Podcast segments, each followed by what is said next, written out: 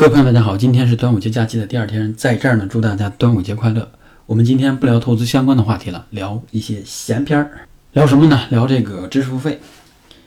因为我过去呢有一些知识付费的这种行为，最近呢一次网购，也是说看了一个直播带货，然后我买了两本书。这个经历体验呢，让我对这个话题想聊一聊。有时间有这个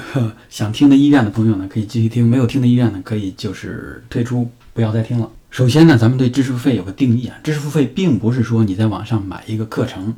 然后支付了，这就是知识付费。比如说你学 PHP、学 Java，然后你要考什么英语等级，你要拿到一个资助证书等等，这种不是今天我们所讲的知识付费，因为这个更多的是教会你一种具体的技能。我们今天讲的这个知识付费呢，更多的是说它不是教给你一些具体的知呃技能，而是说呢，让你在工作之外，基于你的业余的爱好或者兴趣。或者提升自己的这个需求，去购买了一些内容。以我为例，比如说我早期的时候，我觉得呢，就是在中国的企业家里边，我最初的时候啊，就是我觉得看过冯仑先生的一些一本书。后来呢，他在喜马拉雅上开通了一些付费的音频节目，我就买了，买了一个专辑。后来呢，他又更新了一个，我就买了第二个专辑。又比如说我呢，就是八零后啊，当然我听过这个高晓松写的一些歌曲，对老狼啊这些郑钧等等这个年代的这些音乐人吧。就是比较有一定的感情，所以呢，当这个高晓松出了一个《矮大紧之北》这个专辑的时候呢，付费专辑啊，就是我买了。当然，我还有其他的付费专辑，比如说徐静波老师他的这个日本留学的什么锦囊妙计，还有这个最近我在网易财经上买的这个陈怀老师的这个房地产经济学 A B C 这个简短的这个课程，以及还有一位就是比较就是跟今天密切相关的，就是樊登读书的会员。所以呢，我今天就问了一下自己，比如说你买了这么多这个付费课程，到底这些课程你听完以后，或者内容节目你听完以后，有没有解决你当初想买这个课程时候所持有的那个疑问呢？答案是没有解决我的疑问。比如我买这个冯仑的这个冯仑先生的这个课程的时候，当时想的就是说，冯仑先生毕竟是早期中国真正创业的这个企业家之一，第一批真正的企业家之一，所以呢，我从他身上应该能学到一些这个创业的一些经验。的确，就是在那个专辑里，你能听到很多关于创业的一些有趣的故事和一些体验。但是呢，这些东西它不足以去说，当你真正要创业的时候，它能够给你特别具体详细的这种指引。同样，比如说我买这个陈怀老师他的这个房地产经济学这个课的时候，我当时的想法就是说，学了这个课，能不能告诉我说，比如说中国的房价未来的走势，能不能告诉我北京的房子未来这个这个是涨还是跌？能不能告诉我说？我现在，比如说我是刚需，或者说我是投资，我到底还能不能买房子？这些疑问，你听完课以后，其实并没有一个非常直接的答案，它没有解决你最初的这个疑问。那这个钱到底花的值不值呢？我觉得呢，就是虽然没有解决我刚才所说的那些直接的疑问，但是呢，它能够从某些层面呢拓宽你的一些知识的盲点、认知上的盲点，有可能从这方面来讲的话，我觉得这个是值得的。所以呢，总结一下我今天的一个主要的观点，就是说知识付费这种东西，就是我的定义的这个知识付费啊，不是说那种技能型的知识付费，知识付费、内容付费这种东西，它并不能够解决你当下生活和工作中遇到的具体的问题，它只是给你一些方向性的指引，或者说呢，给你拓宽一个思路。补补齐你以前的认知上的盲点。其实说直白点，就是你买这个课程之前，你是怎么工作的？你是怎么生活的？你可能听了这个课程以后，或者付费这个内容，你你接收完以后啊，你还是差不多那样的生活，那样的工作。这个道理其实也很简单，就是说，不可能说你花一点钱，然后就把别人的这种成功经验，或者说这个夫妻相处之道，然后呢，同事相处之道等等，就很快的学会了，你就成了一个成功人士了。这个是不可能的。所以，这个本质上就是对于这个知识付费的一个认知。比再比如说吧，我们都聊这个投资啊，就是说，比如说你现在呢，你很想知道，我现在买的这家公司这个股票，到底我是该在合适的时机卖出，还是我要加仓，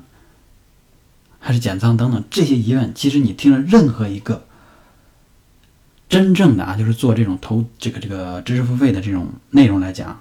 他都不会具体的告诉你，除非是说你加一个微信群那种，说明确的告诉你，明天咱们就上这个上这个船，对吧？然后上了以后怎么着怎么着再再下船，这种方式啊，就是也有，但是那个它不叫真正的知识付费。关于投资相关的这个内容呢，我没有付过费，但是呢付啊内容付费啊，我但是我身边有一些同事，尤其是年轻的，他们买这个比特币，他们就加入了很多微信群，都是付费进去的，然后群里边就告诉他这个时间段应该怎么操作，比如说是加杠杆还是怎么着，然后要到什么时这个时间点或者什么价格区间再去卖，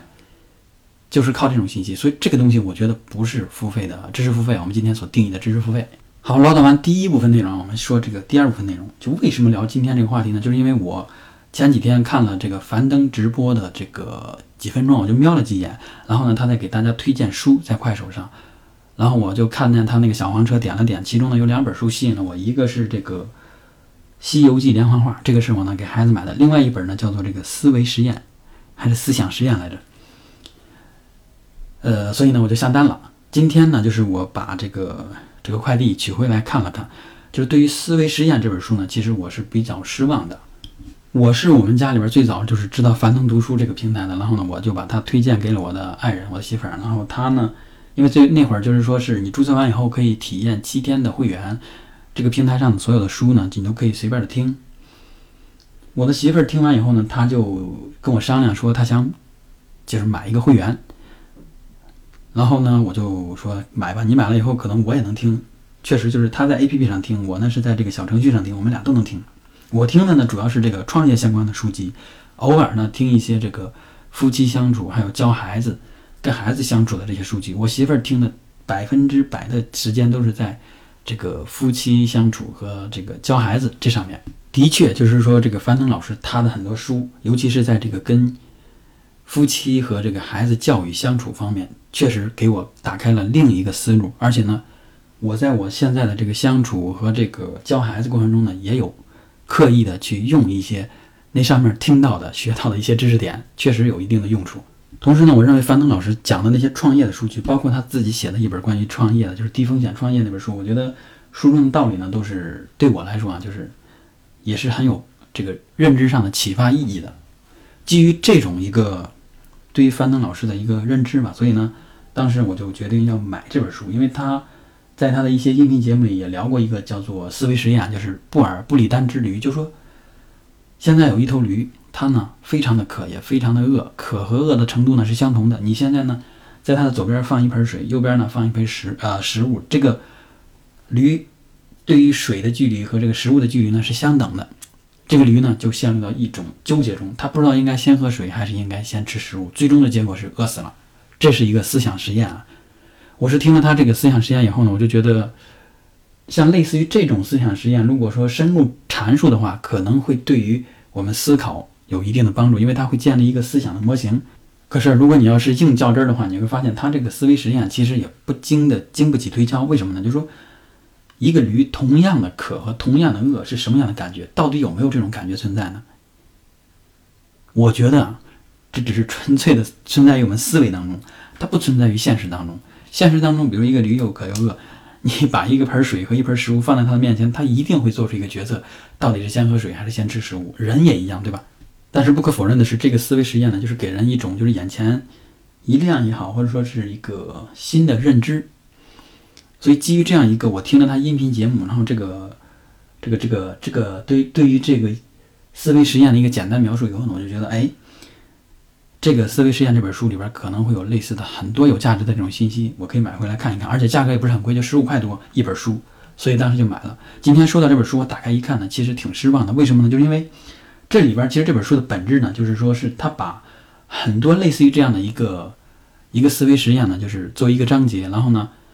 就几乎就是说把这个思维实验当时它的背景是谁提出来的，然后呢，简单的阐述了一下。其中有一个就是我看到了是。这个维特根斯坦他的关于盒子里甲虫这个思维实验，这个维特根斯坦呢，我是比较特殊，因为我是读研的时候我学的这个语言哲学，我的毕业论文就是写的维特根斯坦相关的这个语言哲学相关的一些认知，所以看到这个东西，我就翻到这一页仔细的看了一下。首先呢，我们来先讲一下，就是什么是思维，就是什么是盒子里的这个甲壳虫啊？比如说，每一个人都有一个盒子。然后每个人的盒子里呢，都有一个传说中的甲壳虫，但是呢，你没看过我的，我也没有看过任何一个其他人的，大家都不知道，大家都只能看自己的这个甲壳虫。然后呢，我们就知道说，哦，当你说比如说我的甲壳虫的时候，你就明白它指的是什么；当你说我自己的甲壳虫的时候，别人就明白它你指的是什么。所以呢，这个东西就用来比喻说我们语言当中比较个人的那一部分，就是无法让别人去看的那一部分。但是呢，大家都还在用这个语言去描绘它，比如说疼痛、痛苦、快乐、悲伤这种东西，比如荣誉感呀，什么什么，这个东西它是没有办法说，比如说我心里这个感受到的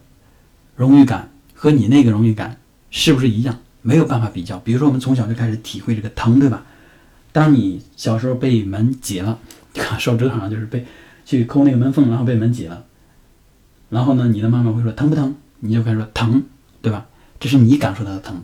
这个程度和疼的方式其实没有办法。比如说你跟这个你的一个哥哥姐姐或者爸爸妈妈，他被他这个他的手被门紧了以后，那个疼是不是一个疼？是不是一个东西？这个是无法拿出来去对比的。比如说你就像比如说你有一个三角形，我有一个三角形，大家